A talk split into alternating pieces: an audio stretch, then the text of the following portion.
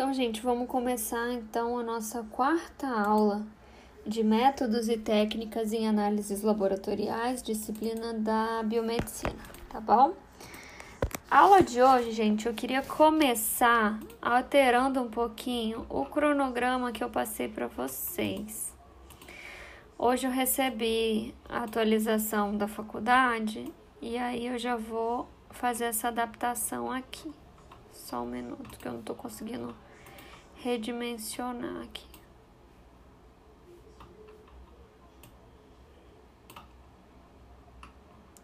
Espera aí um pouquinho. Então, teoricamente, gente, a gente teria aula. Não tá diminuindo, não. Deixa eu ver o que, que eu faço. Teoricamente, a gente teria aula só até o dia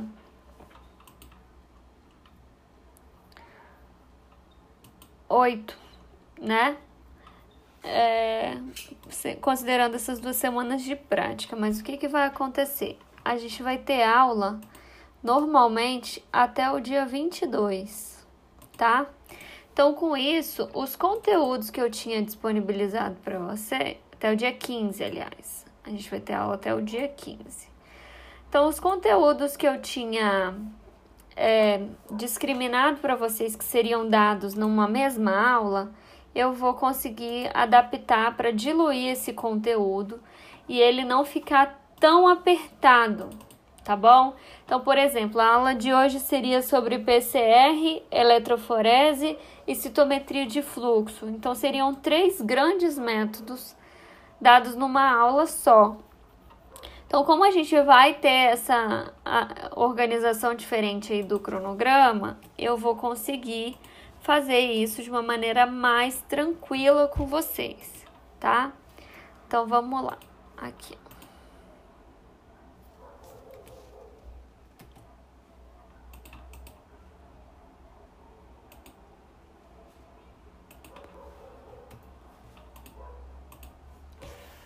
Vocês estão conseguindo ver a tela? Professora, a senhora ainda está compartilhando sua tela, que para mim aqui sumiu. Então, esse aqui era o planejamento inicial, né? A aula de hoje seria sobre esses três temas. E a aula que vem também sobre três temas. Então, eu vou conseguir fazer aulas separadas, porque a gente vai ter aula até o dia 15, tá vendo? Com isso, eu ganho três semanas de aula. Então, eu vou falar é, separadamente sobre o PCR, semana que vem eletroforese, depois citometria de fluxo, cromatografia e por último espectrofotometria e fotometria numa aula só. Tá? Então eu vou conseguir fazer essa adaptação para melhorar o andamento da disciplina, a gente conseguir ver um vídeo de fixação, para vocês conseguirem aprender da melhor maneira possível, tá bom? e aqui sobre eletroforese.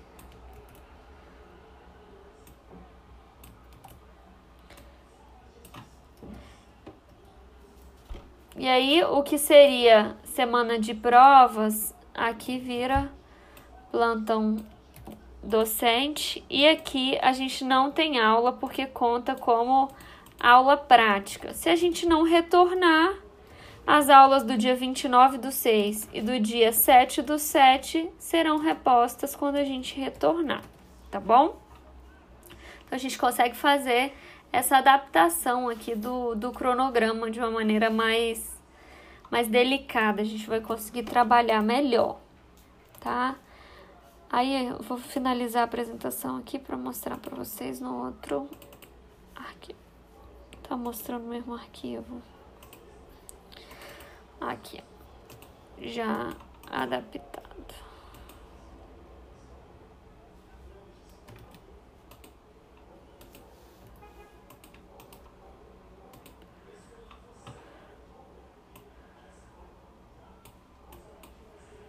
Então, como eu tinha falado para vocês, isso poderia sofrer alterações e realmente sofreu em virtude do isolamento social, tá bom? Então, teoricamente, vai ser assim agora. É, na verdade, essa primeira aula aqui de hoje é só PCR. iniciando o que a gente planejou para técnicas e os métodos laboratoriais, tá? PCR, gente, é chamada reação em cadeia da polimerase. É uma prática muito importante dentro da biologia molecular. Então, vocês vão estar tá vendo agora de uma maneira introdutória e posteriormente nas disciplinas vocês vão poder fazer a prática com essa técnica, tá? Então, a gente consegue fazer isso na, nos laboratórios da faculdade e é uma prática que está sendo muito utilizada agora para diagnóstico do, do coronavírus. Então a gente também vai falar um pouquinho sobre isso na aula de hoje, tá? A reação em cadeia da polimerase ou PCR, lembrando que esse PCR a gente fala no feminino porque é a reação, tá? Então é a PCR nada mais é do que amplificação in vitro das sequências específicas de DNA. Que sequências, Patrícia? A sequência que o pesquisador quiser estudar. Então, ele vai pegar um pedacinho lá da, da fita de DNA que ele tem interesse e a gente consegue fazer milhões de cópias da fita utilizando esse processo. E para que, que serve esse processo? Só para fazer cópia? Ah, ele é utilizado para diagnóstico de várias doenças. A gente consegue fazer através dele o, o, laudo de um teste de paternidade, a gente consegue ter confirmação de doenças genéticas. São muitas as possibilidades de aplicação. Inclusive, eu vou mostrar para vocês daqui a pouco. Vocês estão conseguindo me ouvir bem, gente?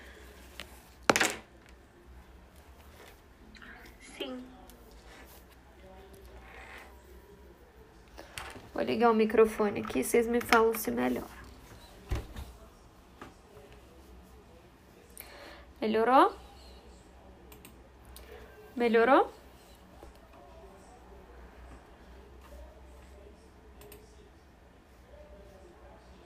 Seu microfone tava melhor, Patrícia. Agora ficou baixo. Deixa eu ver aqui. Tá melhor? Tirei. Isso, agora ficou bom de novo. Beleza, desconectei. Então vamos lá. Para a gente entender o PCR, a gente precisa saber sobre a estrutura e a replicação do DNA. Vocês estão bem lembrados de biologia celular e molecular?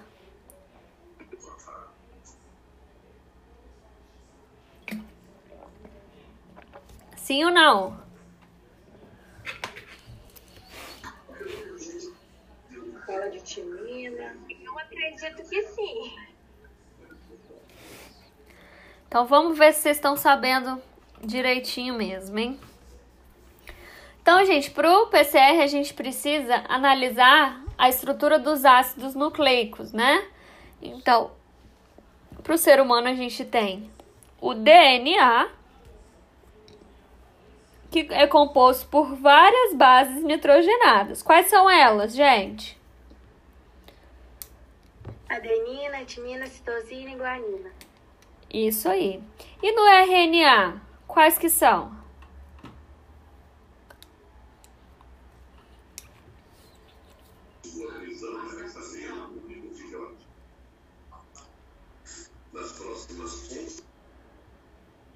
Eu acho que é uracila, é adenina, e guanina e. Esqueci o outro. Porque troca o timina pelo uracila, não é, professora? Isso aí, muito bem. No RNA a gente tem. Anotem isso aí, gente, isso é importante. No RNA, no R de rato, a gente tem uracila, adenina, citosina e guanina. Já no DNA, a gente tem timina, adenina, guanina e citosina. Ok? A única alteração é entre a timina e a uracila. Outro ponto importante, gente, é o conceito de desnaturação e de renaturação do DNA. Para o processo de replicação do DNA acontecer, a gente precisa fazer a separação da dupla fita, que isso só é possível através da desnaturação, e depois a gente consegue fazer a renaturação, que é a reestruturação dessa dupla fita nesse processo de renaturação, tá bom?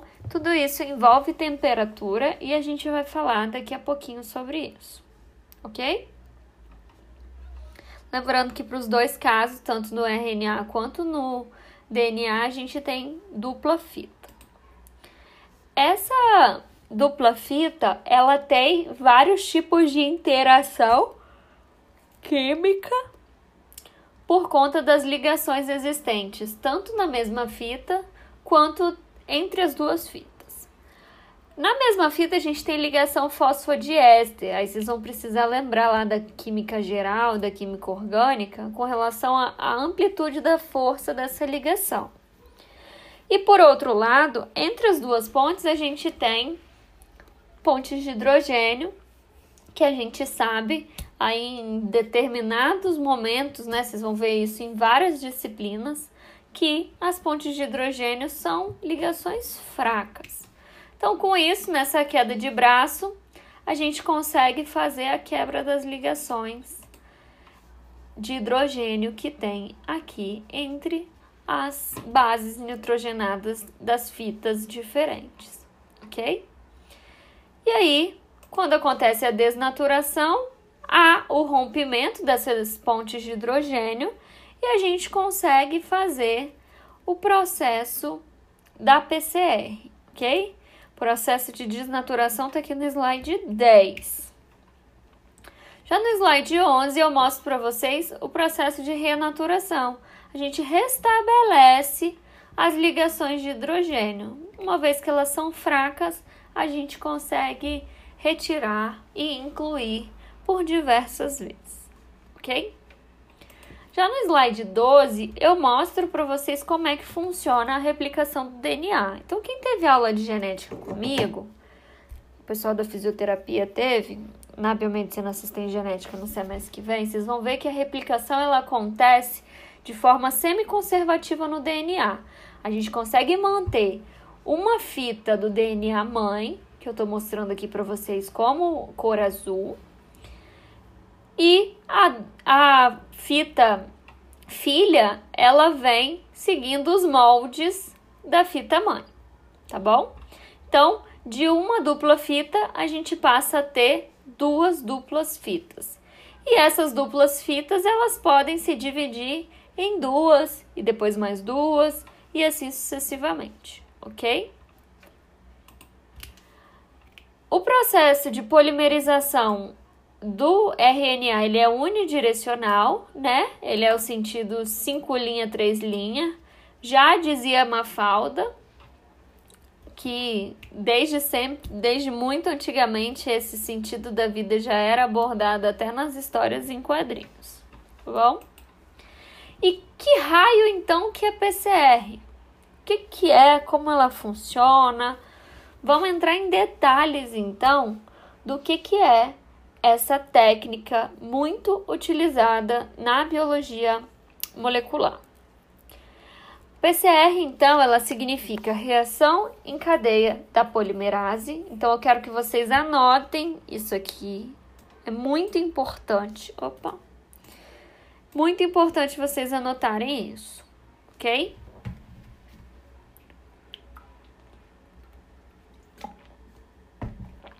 Essa é uma técnica de biologia molecular que ela tem o intuito de amplificar uma única ou poucas cópias de um pedaço de DNA. Então a gente consegue copiar várias vezes ou recriar esse DNA de uma maneira mais ampla, maior. Então eu pego um filamento pequenininho e eu consigo gerar um filamento grande. Ou se eu quiser, eu pego um filamento pequenininho, posso copiar ele várias vezes. Isso tudo está relacionado nesse processo de replicação do DNA que ocorre no ser vivo. Então, a replicação do DNA, como eu falei para vocês, vem o filamento original, que é a fita mãe, e depois ele se subdivide a partir do processo de desnaturação que acontece aqui. E aí eles geram novos filamentos, ok? Thaís Dias, o slide está disponível? Sim. Slide está disponível em recursos de aprendizagem na semana 7, que inicia hoje, de 18 de maio. Esse slide, assim como o podcast com a gravação da minha voz sobre a aula, vai estar disponível no, no final. O slide já está disponível, o podcast, assim que eu finalizar a aula, eu disponibilizo para vocês, ok?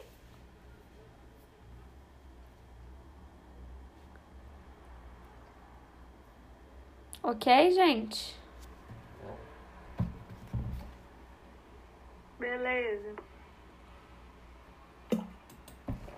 Então, lá no slide passado, a gente, no slide 12, eu coloquei a fita mãe como cor azul e a fita filha como cor vermelha.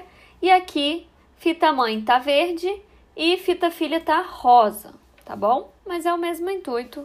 É só para que, como é um conceito muito importante, vocês vão ver isso várias vezes até vocês gravarem. E como é que funciona a PCR então? A gente promove elevadas temperaturas para separar então as moléculas do as fitas do DNA, né? Então a gente mantém duas fitas simples e aí a gente consegue fazer a ligação a partir de primers, que são sequências pequenas das bases nitrogenadas. Esses primers são armazenados na reação e a sequência. Peraí, gente tem o um microfone ligado. E a sequência que está presente na amostra vai ser multiplicada milhares e milhares de vezes, podendo então confirmar uma reação positiva. Esse teste ele é utilizado atualmente como diagnóstico do coronavírus é uma técnica de biologia molecular, como eu falei para vocês, é uma técnica extremamente atual que engloba conceitos muito recentes, né? E está presente no mundo inteiro. Então, são diversos estudos que comprovam a sua eficácia. E também, é, de uma maneira muito rápida, a gente consegue fazer essa análise, porque ela pode funcionar em tempo real, tá? Então, os exames eles para o coronavírus estão sendo feitos em indivíduos assintomáticos, sintomáticos leves ou pacientes em estado já avançado da doença. E o PCR em tempo real ele pode ser feito a qualquer momento, né, independente da fase. É, uma resposta definitiva e precisa sobre a presença do vírus na amostra que foi analisada. Então, acontece a replicação do RNA e a partir da técnica de PCR, utilizando a transcrição reversa. Então, dentro da, das etapas que acontecem a replicação, a gente consegue fazer a análise da presença desse RNA do vírus. E essa técnica ela está sendo muito utilizada nos dias de hoje, mas ela é, é, foi descoberta desde 1983 e tem sido aplicada em várias áreas de pesquisa e do diagnóstico, assim como detecção de diversos outros vírus, e também ela é muito utilizada em perfil genético de tumores. Então, no PCR em tempo real, a gente utiliza uma outra enzima chamada transcriptase reversa, que ela consegue transformar o RNA do vírus em um DNA complementar, e esse RNA é produzido a partir de uma molécula de DNA que tem as informações que a gente consegue coordenar a produção das, das proteínas. Depois de ter sido transformado, são inseridos dois primers que é uma fita simples de DNA para auxiliar então a amplificação do material genético em mais de 100 milhões de vezes. Então, é muito importante saber a técnica e a prática ela leva à perfeição. Então a gente vai aperfeiçoando, né? Inicialmente era feito em vários dias e atualmente a gente consegue fazer em tempo real.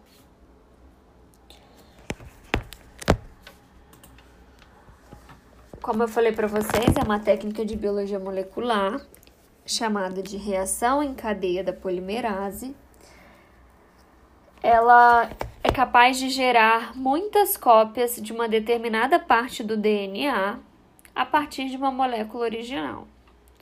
A região a ser amplificada é determinada pelo primer, que é uma sequência curta de bases nitrogenadas. Então a gente sabe que cada pessoa tem um material genético diferente da outra. Então, é coletado uma parte da, do DNA da pessoa, a gente faz essa sequência curta, insere na amostra e a gente avalia a presença do que a gente está procurando. Se for uma doença genética, se é a presença de um vírus, se é uma determinação de uma espécie, tudo isso é feito de uma maneira única, com várias aplicações diferentes. Então, os primers, eles acontecem a partir da DNA polimerase, né, que é a TAC, é uma enzima que consegue fabricar somente DNA quando a gente dá um primer. Então é necessário fornecer esse primer para que a enzima possa trabalhar, tá? Em uma reação de PCR, o pesquisador determina a região do DNA que vai ser copiada ou amplificada pelos primers que ele escolher. Então, eu consigo saber o que, que eu estou pesquisando a partir de uma determinada sequência de bases nitrogenadas. Então, é a ordem da timina, da guanina, da, desi, da timina, guanina, adenina, citosina. É a ordem que elas estão é, dispostas no DNA da pessoa, ok? Os primers de PCR são pedaços curtos de DNA de fita simples, geralmente por volta de 202 mil aminoácidos de comprimento. Então, a gente consegue fazer uma fita extremamente longa. Dois primers são utilizados para cada reação de PCR e eles são projetados de modo que englobem a região de interesse, né, que é a região que o pesquisador escolheu para copiar, replicar e multiplicar esse fragmento de DNA. Os primers eles vão se ligar ao molde por pareamento de bases complementares. Então, se de um lado eu tenho uma adenina, do outro lado eu vou ter uma timina. Se de um lado eu tenho a guanina, do outro lado eu vou ter uma citosina. Dessa maneira aqui. Então, vou até aumentar aqui essa imagem para vocês. aqui. Então, a região que a gente quer copiar, eu vou definir aqui. Ah, eu quero essa face superior aqui, ó, da, da minha fita molde. Então, eu vou dividir a parte superior, vou colocar um primer, vou pegar a parte inferior e vou colocar um outro primer, em sentidos opostos, né? Então, isso vai depender porque aqui tá cinco linhas, três linhas. E na outra fita está ao contrário. Então, o sentido é sempre cinco linhas, três linhas. Lembrando que elas são fitas opostas. Ok?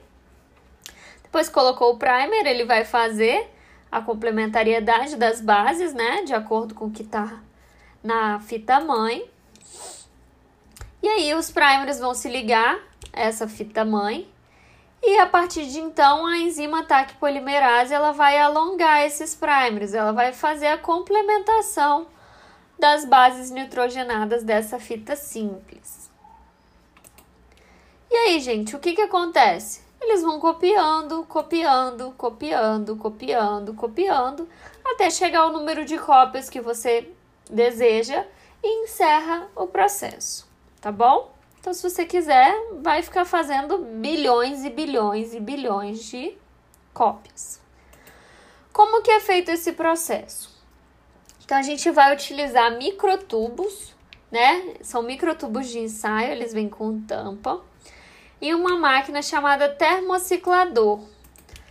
Essa máquina ela possui como função fazer ciclos de temperaturas pré-estabelecidas em tempos exatos e específicos para as reações necessárias para que o PCR aconteça de maneira correta e depois a gente consiga fazer uma análise posterior de uma maneira sensível e específica. Para isso a gente utiliza alguns reagentes, né? Para isso a gente precisa da polimerase, que é uma enzima. A mais utilizada é a TAC polimerase, por conta da temperatura dela, é a que mais se adapta a esse processo. É uma enzima catalisadora da extensão dos primers ela proporciona um aumento da sua concentração e isso pode resultar na diminuição da sua especificidade. Então é como se ela estivesse trabalhando muito, muito, muito, muito, muito e ela passa a perder um pouco a especificidade, a, o, o que ela realmente quer. Ela vai é, se multiplicando dentro da concentração e ela pode vir a gerar um resultado falso positivo. A solução tampão. Basicamente, essa solução contém íons diversos que vão otimizar as condições da reação. Lembrando que para a reação de PCR a gente precisa de temperatura, ok? A gente também utiliza alguns nucleotídeos que tenham uma cadeia de açúcares com cinco carbonos, grupo fosfato e base nitrogenada. Então, química orgânica aqui come solto, tá bom?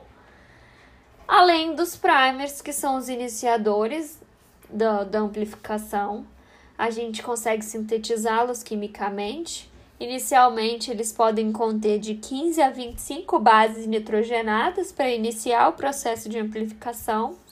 E a gente define limites alvos a amplificar. Então, chega um determinado momento, eu sinalizo que está na hora de parar. Ele serve como ponto de início para a replicação do DNA e permite a cópia das duas cadeias simultaneamente nas duas direções, tanto para frente quanto para trás. Ok? Então, aqui são os microtubos que eles são colocados para o, o equipamento fazer leitura. Existem algumas marcas é, de distribuição e de fabricação desses microtubos. A Eppendorf é uma multinacional é,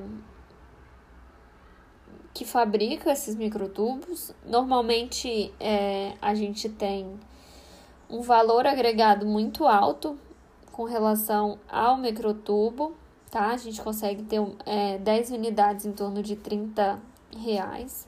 A Eppendorf foi quem criou esse modelo de tubo para análise, então comumente ele é chamado de Eppendorf também. Mas é, existem outras marcas que fabricam os microtubos, é a mesma coisa que o Bombril, sabe? O nome é palha de aço, mas a gente costuma falar Bombril, que é uma marca de palha de aço. Mesma coisa o sabão em pó, geralmente a gente fala uma marca específica. Detergente, a mesma coisa. Então, é só para a gente se atentar que pode ter outras nomenclaturas. Dentro do termociclador, ocorrem algumas etapas específicas para que o PCR aconteça de uma maneira correta. Essas etapas elas têm temperaturas muito bem definidas. Então anotem, gente. 95 a 96 graus aqui, acontece a abertura da fita de DNA. Então a gente aquece essa amostra presente dentro do microtubo, que vai fornecer a quebra das ligações de oxigênio e vai abrir a dupla fita de DNA. Segundo tópico, a gente chama de anelamento. Até coloquei de azul aqui para vocês. Anelamento. A gente promove o resfriamento dessa amostra. Ela vem entre 55 a 65 graus, resfriando os primers que vão se anelar as duas fitas simples. Anelar é se juntar, ok?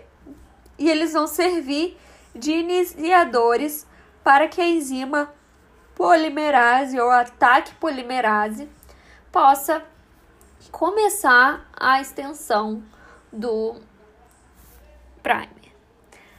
Só que essa enzima ela age somente em temperaturas específicas.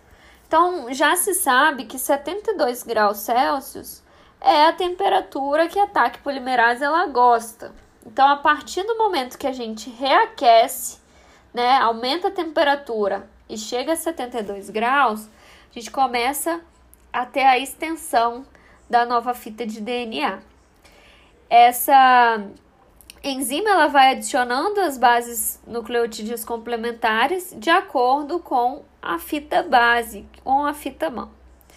Então, quando a gente aquece a 72 graus, porque é a melhor fase de ação do ataque polimerase, acontece a duplicação da fita. Ataque ela vai iniciar imediatamente após o final do primer e inicia colocando os nucleotídeos livres na fita de DNA, ligando-os de forma complementar, formando uma nova fita, tá? Então isso pode acontecer, gente, diversas e diversas vezes, ok? Normalmente para um experimento de diagnóstico, ele se repete entre 25 e 35 vezes. Mas como eu falei para vocês, ele pode fazer isso por milhões de vezes se necessário. A primeira etapa é a desnaturação. Então, mostrei para vocês, a gente chega a 92 graus e as fitas duplas, elas se separam, ok?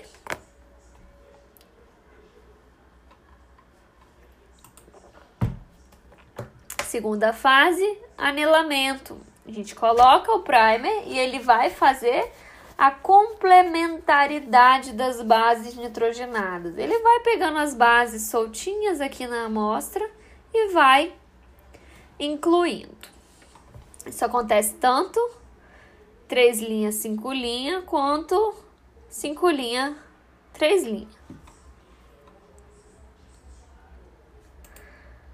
Terceira etapa é a extensão. Então, vem ataque polimerase e vai esticando esse primer até chegar ao ponto que o pesquisador deseja de extensão do DNA. De uma outra maneira, eu vou explicar para vocês aqui, ó. Vou abrir a figura. Existe a fita mãe, tá lá intacta, dupla fita. Vem a desnaturação, que quebra as pontes de hidrogênio, separando em fita simples. Acontece o anelamento dos primers, eles vêm, encaixam na base que a gente quer, e a partir da ação da TAC polimerase ocorre a extensão desses primers. E aí então a formação de novas fitas. Depois de um ciclo, replicou uma vez. Se a gente for repetindo, ele vai replicando. A gente só vai multiplicando, tá bom? Então, gente, no termociclador acontece dessa maneira aqui, ó. É como se fosse uma bandejinha, em que essa bandeja eu aqueço para promover a desnaturação, essa bandeja eu aqueço para promover a, o anelamento. Essa bandeja eu aqueço para promover a extensão. Beleza? Alguma dúvida?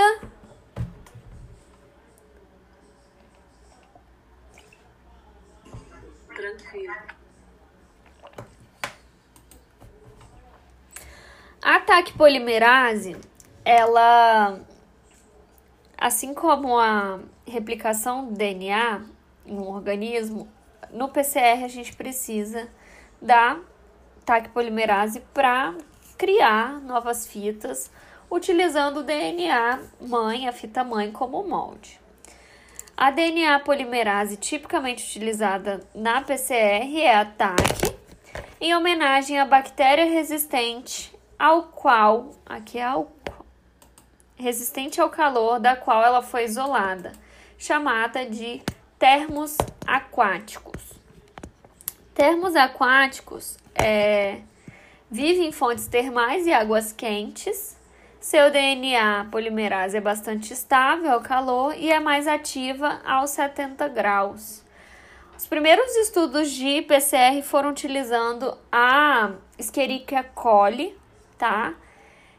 E a partir daí houveram-se diversos novos estudos para avaliar é, a utilização da PCR, mas ainda assim a temperatura utilizada está mantida aí entre 70 e 72 graus em todos os experimentos. Então, gente, mais uma vez eu mostro para vocês aqui de uma maneira diferente como que funciona a reação em cadeia da polimerase. Então, primeiro passo, desnaturação. Deixar a amostra lá em um minuto, a gente consegue fazer a desnaturação. Depois, segundo passo, anelamento a gente promove aqui, ó, 45 segundos a 54, 56 graus, a gente consegue já promover o, o anelamento dos primers. Eles vão se ligar no local correto e estarem prontos para TAC polimerase entrar em ação. Ela só consegue fazer sua atividade quando ela atinge a temperatura que ela gosta de trabalhar, ela é muito exigente. Então, 72 graus a gente consegue é, ação da TAC polimerase. O PCR ele pode ser feito é, a partir de detecção de duas maneiras: a partir de termocicladores e a partir de eletroforese. O mais comum é a partir de uma corrida em gel de agarose. A gente vai falar sobre eletroforese na próxima aula, mas de antemão tem uma etapa que eu vou mostrar para vocês. Então aqui, gente, é como que aparece o gel de eletroforese. Na verdade, a gente coloca um gel de agarose, que é tipo uma gelatina, e aí a gente faz essa corrida a partir de eletrodos, né, de uma corrente elétrica que faz essa amostra sair de, um, de uma ponta, um polo positivo, e vir para um polo negativo ou vice-versa, tá? A visualização desses produtos em géis a partir do uso da eletroforese, a partir de cada ciclo, ele vai aumentando o número de cópias e aí a gente consegue fazer uma visualização mais clara, tá bom? Então aqui, ó, 10 ciclos a gente não enxerga quase nada. 20 ciclos a gente enxerga uma sombrinha. 28 ciclos a gente já enxerga marcante. 38 chega a brilhar. Então, à medida que ele vai aumentando, ele vai se tornando mais visível ao olho nu. Se a gente colocar no microscópio, fica extremamente claro, tá bom?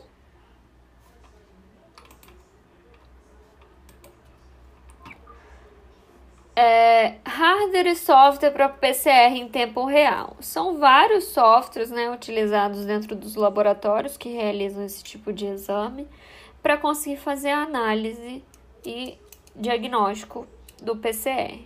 Os principais são BioRad, Roche e Live, tá?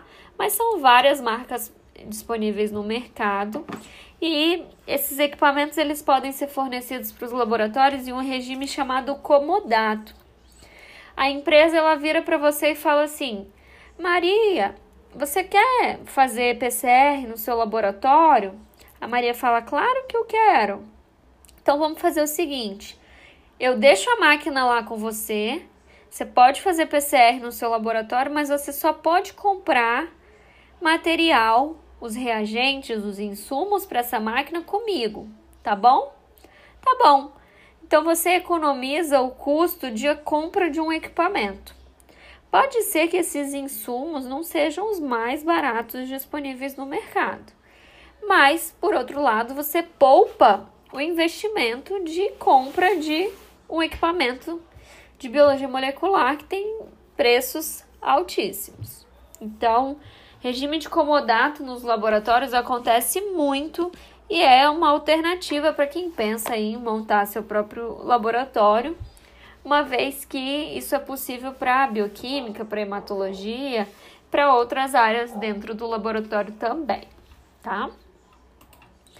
O termociclador também existem de diversas marcas, vários modelos, mais modernos, menos modernos, e ele vai possibilitar a, que a gente consiga determinar a temperatura e o tempo de cada etapa, assim como o número de ciclos que a gente quer. Então, lembra que eu mostrei aqui para vocês a bandejinha? Esse é um termociclador simplório, é o mais comum de todos, o mais simples. Os mais modernos a gente consegue fazer isso aqui, ó, eletronicamente. Então, telas é, touchscreen ou com teclado numérico aqui do lado, a gente consegue fazer a, o comando para cada etapa e quantos ciclos a gente quer que esse DNA seja amplificado. Quando a gente fala de PCR em tempo real, a gente precisa juntar esse conhecimento específico que a gente já adquiriu sobre a PCR e acrescentar o que a gente ainda vai aprender sobre fluorescência. Por quê? Para ele ficar visível desse jeito, ele está correndo num gel e ele precisa de algum mecanismo que produza iluminação para que a gente consiga ver isso no gel. Então a gente vai aprender isso na aula de fluorescência, tá? A metodologia do PCR em tempo real ele permite amplificação, detecção e quantificação do DNA em uma única etapa. Assim a gente agiliza a obtenção dos resultados, minimiza o risco decorrente de possíveis contaminações e acelera o processo de diagnóstico do nosso paciente, né?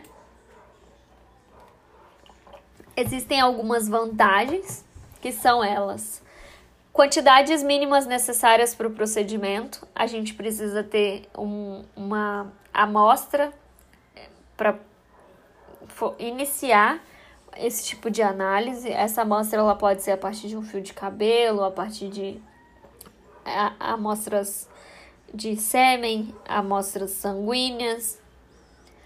Essa obtenção, ela de uma grande quantidade de produto, às vezes ela não é possível, tá? De uma outra maneira, apenas pelo PCR a gente consegue multiplicar a quantidade de amostra. As amostras elas nem sempre são puras, elas podem ser contaminadas, então isso pode atrasar o, o, o processo de outros diagnósticos, mas para o PCR a gente consegue fazer a análise do DNA. Então a gente não tem como haver contaminação do DNA. Então, para o PCR, isso é fantástico. É possível amplificar uma única molécula de DNA ou de RNA. Então, a partir de uma amostra contaminada ou de pouca quantidade de produto, a gente consegue aumentar e fornecer insumo para pesquisa. Uma ferramenta importante para a biotecnologia, ela é extremamente utilizada em grandes partes de diagnósticos e ela tem um baixo custo, né? O custo maior é com os equipamentos, mas com esse regime de comodato a gente consegue fazer de maneira mais mais barata.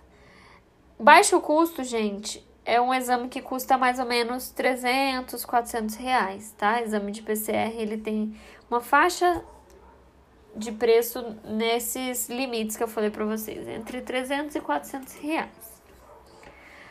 As desvantagens dessa técnica. A gente precisa conhecer a sequência do DNA que a gente quer amplificar, para que a gente consiga sintetizar os primers específicos. Pode acontecer a contaminação da amostra nesse processo incorporação errônea das bases nitrogenadas durante o processo de replicação e quando elas juntam de maneira errada, o que, que acontece? Falso positivo. Substâncias que conhecidamente inibam a reação, que é o caso da hemoglobina. Então, se tiver presença de sangue é, na amostra, a gente não consegue fazer. Ah, mas não tem como fazer a partir do sangue? Tem, mas a gente faz a centrifugação e a gente utiliza hemocomponentes específicos.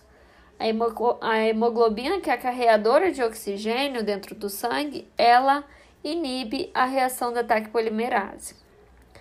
E isso, gente, vai exigir a demanda de uma mão de obra extremamente especializada. Então, são profissionais biomédicos, são profissionais bioquímicos, são profissionais é, farmacêuticos, biólogos, que vão ter condições, estarem aptos a realizarem esse tipo de análise, além dos profissionais médicos, ok? Tem alguém aí nessa sala que quer trabalhar em laboratório ou que já trabalha em laboratório?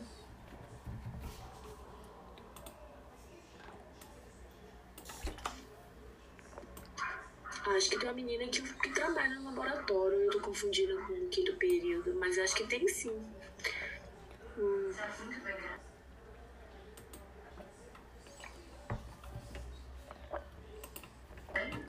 Eu não tenho interesse, não. Muita gente quer estética, né? Eu, na verdade, eu, eu acho que eu sou uma pessoa muito aberta.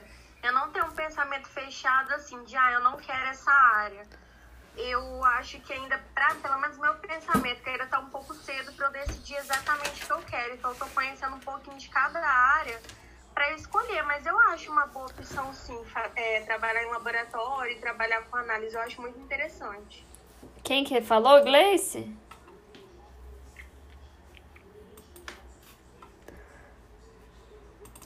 Foi Gleice que falou agora? Foi eu, professora, sim. Foi Tatiana e Gleice, né? Não tô conseguindo ver o chat aqui não, gente. Vamos lá. É porque travou aqui a tela do celular, por isso que eu não consegui te responder rápido. Foi eu que falei a última, Gleice. Tranquilo. Luísa falou: eu quero análise ambiental. Análise ambiental é parte de laboratório também, tá? A gente pode fazer análise da água, do leite. Eu mesmo, quando eu tava na faculdade, eu fiz estágio, tava no quinto período, eu acho. Não me lembro direito. Eu fiz estágio lá no IFES de Santa Teresa. Lá eles têm eu um. Eu estudei lá. É?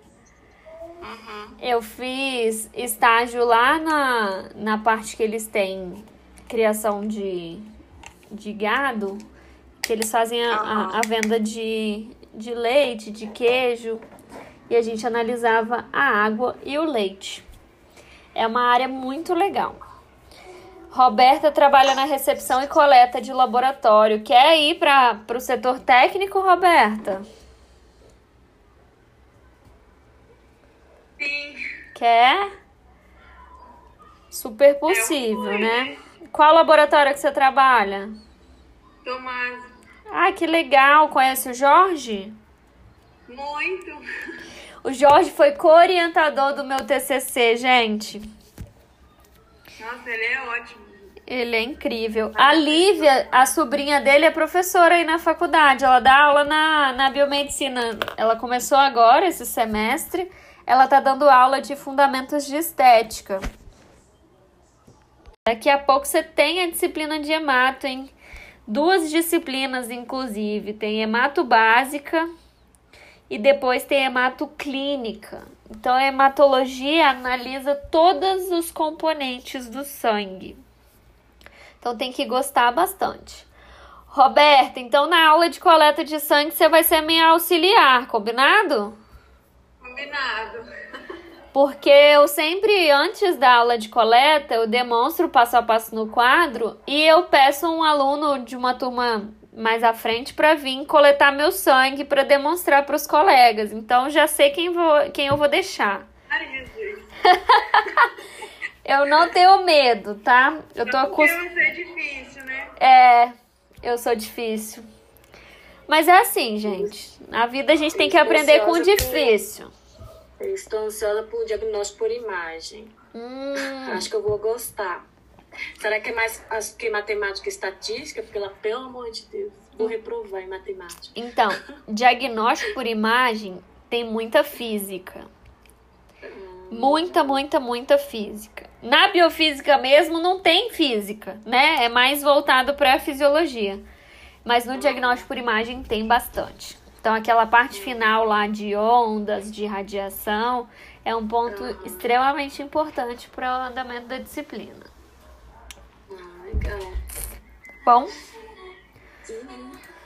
então vamos continuar aqui. Para quem inventou essa abençoada PCR? Foi Carey Mullis. Ele é um geneticista que ganhou o Prêmio Nobel de Química em 93 pelo desenvolvimento de um método que permite sintetizar em poucas horas, in vitro, uma grande quantidade de um determinado fragmento de DNA.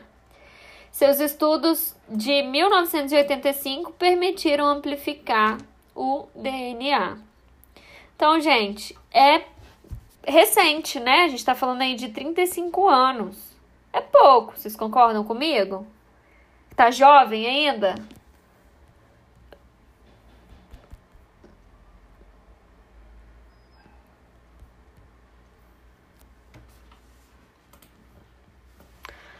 Então, gente, informação importante.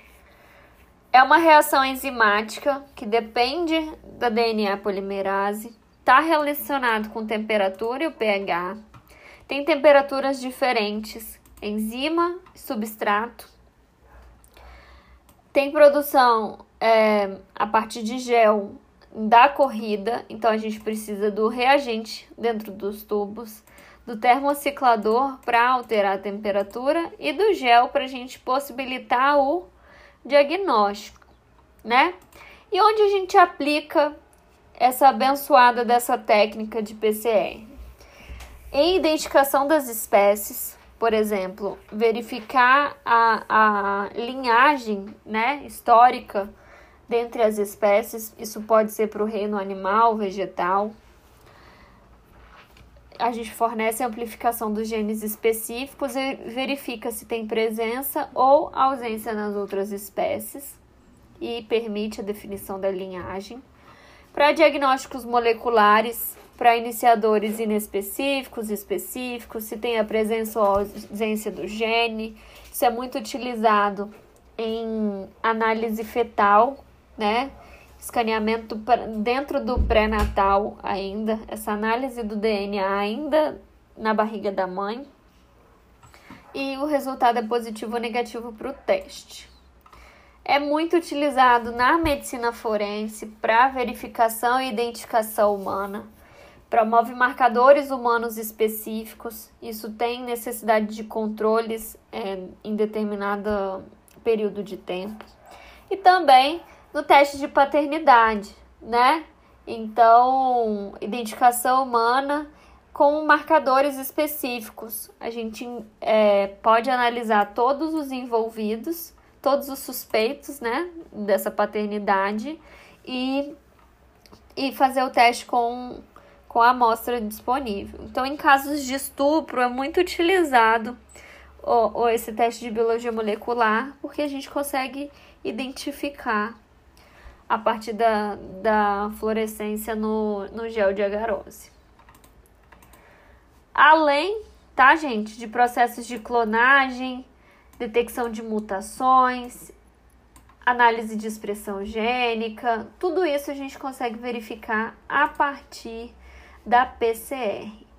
Então, essa técnica é uma técnica altamente utilizável nos dias de hoje e ganhou muito muita visibilidade por conta do coronavírus, tá?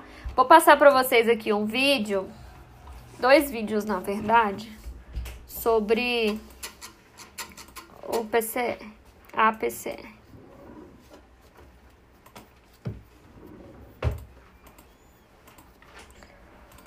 compartilhar aqui com vocês.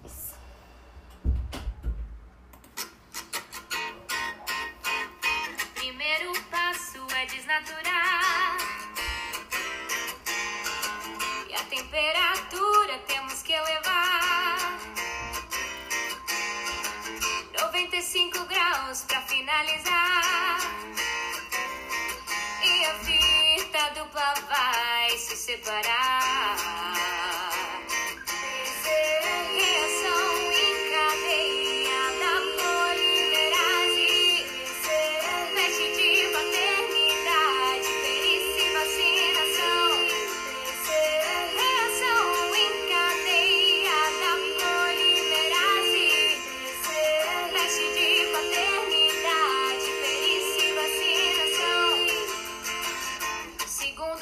É o anelamento.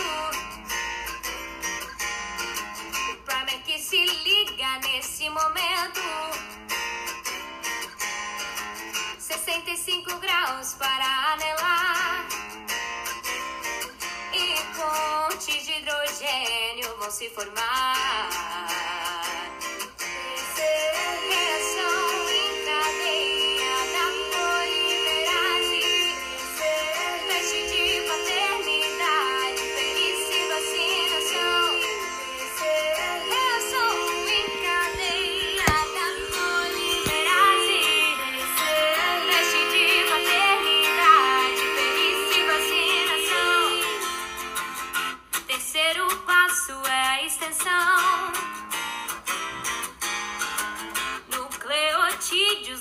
Na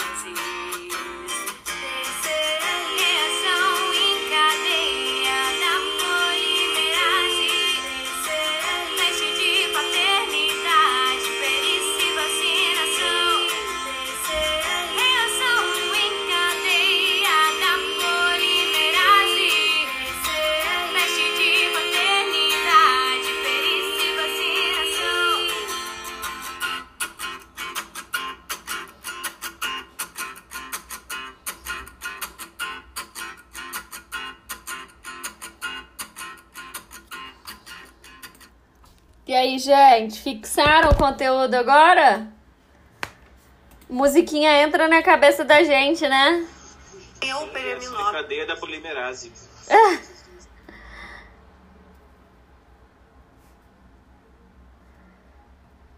Só um minutinho.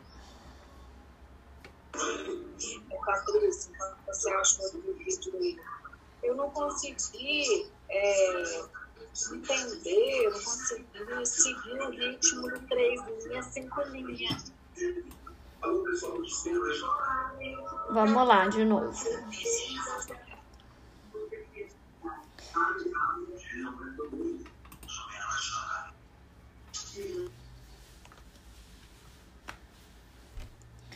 Deixa eu projetar a tela aqui para você.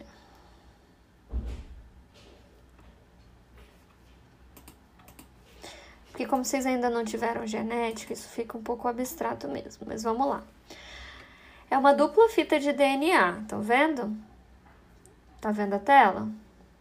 Pô, Ela sempre vai iniciar cinco linhas, três linhas, e embaixo vai ser o contrário, porque são bases que são complementares. Lembra? Se aqui é uma adenina, aqui é uma timina. Tem que ser a base que completa a linha superior. Então a gente sempre vai ter essa primeira fita nesse sentido, cinco linhas, três linhas. E a fase de baixo, ela como ela é complementar, ela é o contrário da primeira. Por isso que quando as tirinhas falam qual que é o sentido da, da vida, sempre vai levar em conta que o 5 linha é antes do 3 linha. Começa sempre pelo 5 linha, entendeu? E na segunda fita, que é a fita complementar, ela vai ser o contrário. Por isso, 3 linha, 5 linha.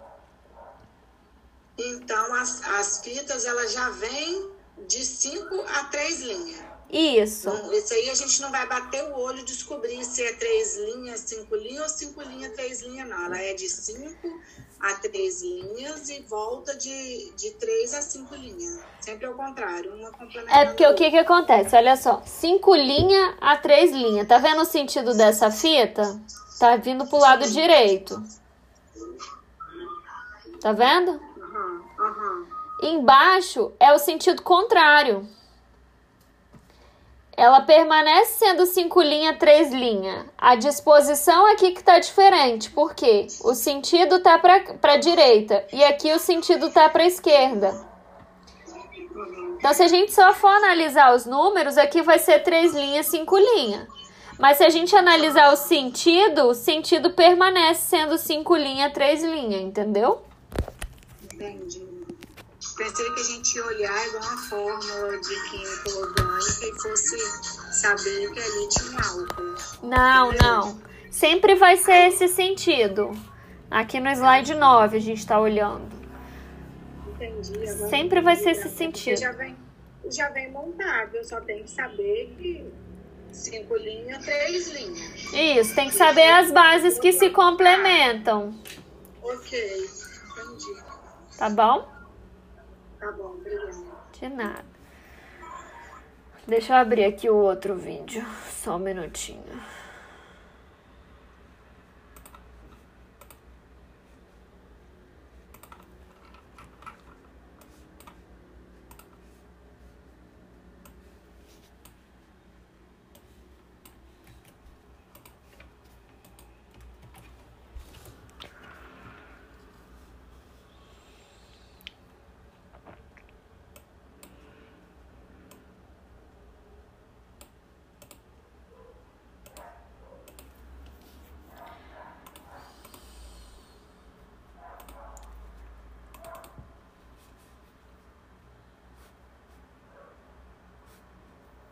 Estou aqui para dar aula dentro da disciplina de Genética e Bioestatística.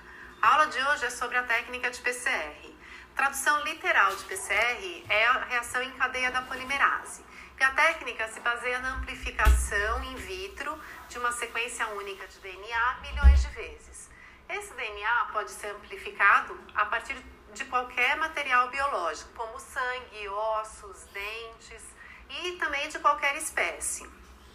As aplicações da técnica de PCR são diversas nas mais diferentes áreas.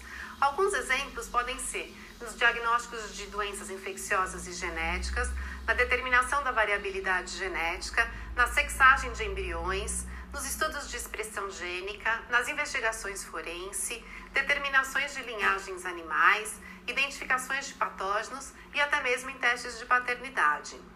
A técnica de PCR foi descrita pelo pesquisador Kerry Millis em 1983, que ganhou o prêmio Nobel por essa descoberta 10 anos depois.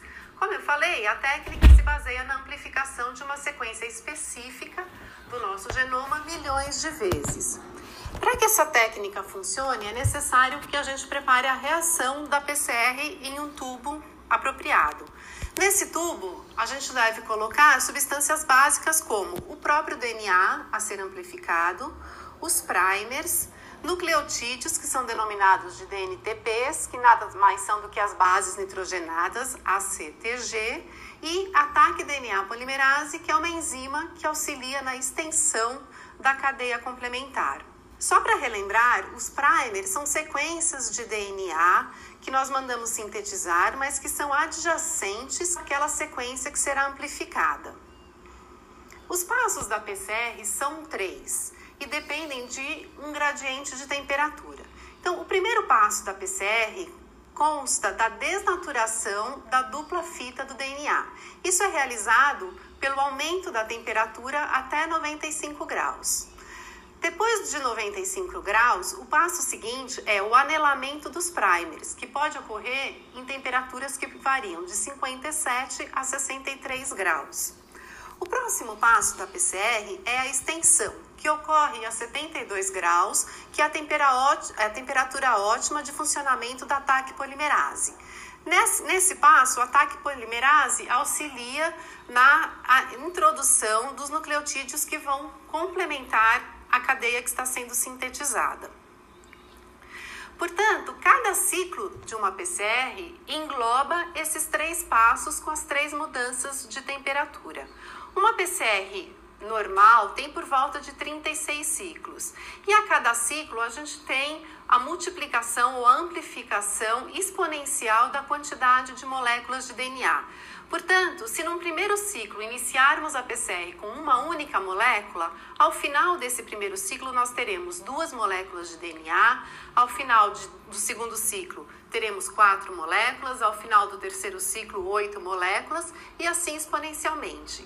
Portanto, ao final de mais ou menos 36 ciclos, o que temos são bilhões de cópias de DNA que podem ser analisadas agora no laboratório. Os produtos de PCR são visualizados no laboratório por meio da utilização de géis de eletroforese. A eletroforese é um método de separação dos fragmentos que visa a mobilidade desses fragmentos ao longo de um gel de acordo com a aplicação de uma corrente elétrica. O DNA, por ter carga negativa, migra ao longo do gel para o polo, para o eletrodo positivo da eletroforese. E os fragmentos são separados de acordo com o tamanho. Portanto, aqueles fragmentos que são menores e mais leves correm na frente e os mais pesados e maiores correm atrás. Os géis de eletroforese podem ser de dois tipos: agarose, que é um polissacarídeo natural, ou poliacrilamida, que é uma matriz sintética. A visualização do produto de PCR nesses dois tipos de géis difere quanto à coloração que se dá a esse material. A visualização na poliacrilamida se faz por meio da coloração com nitrato de prata, enquanto que a agarose nós observamos o resultado pela incorporação de um corante denominado brometo de etídeo que é intercalado na molécula de DNA e a visualização é realizada através de uma luz ultravioleta. Depois dessa explicação teórica de como funciona a técnica da PCR, eu vou mostrar para vocês um funcionamento, então, na, da máquina, do termociclador no laboratório e da montagem de um gel de agarose.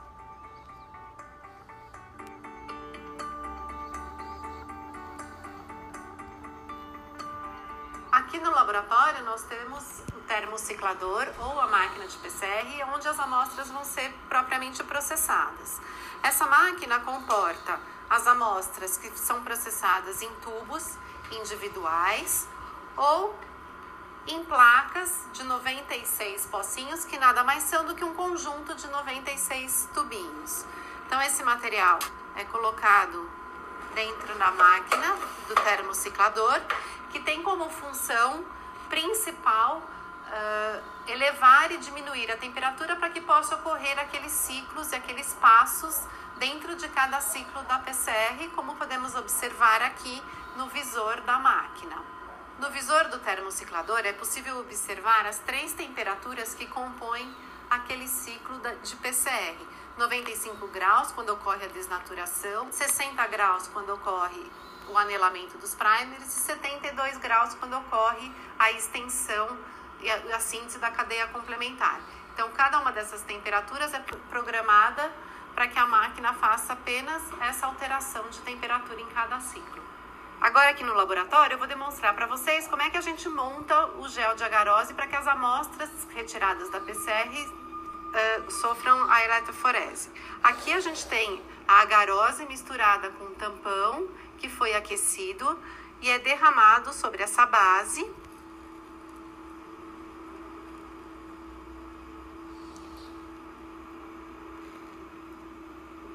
e que após uns 15, 20 minutos de polimerização, ele está pronto para que seja carregado com as amostras. Esse gel de agarose já está pronto, está aqui sobre um suporte e um tampão específico, e aqui nós vamos carregar cada uma das amostras individualmente nos seus respectivos pocinhos.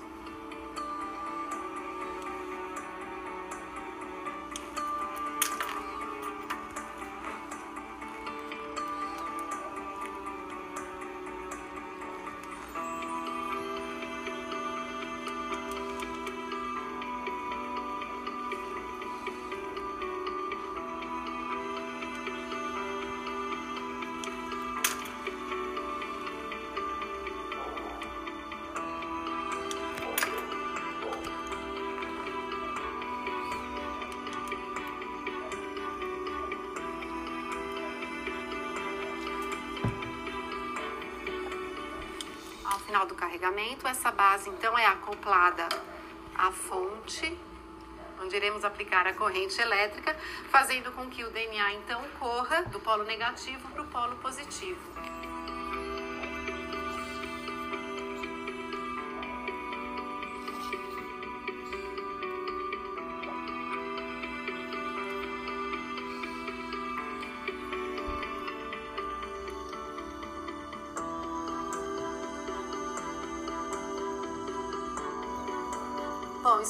Vocês tenham aproveitado e gostado desse tema da aula de hoje. Qualquer dúvida, perguntem aos tutores. Tchau.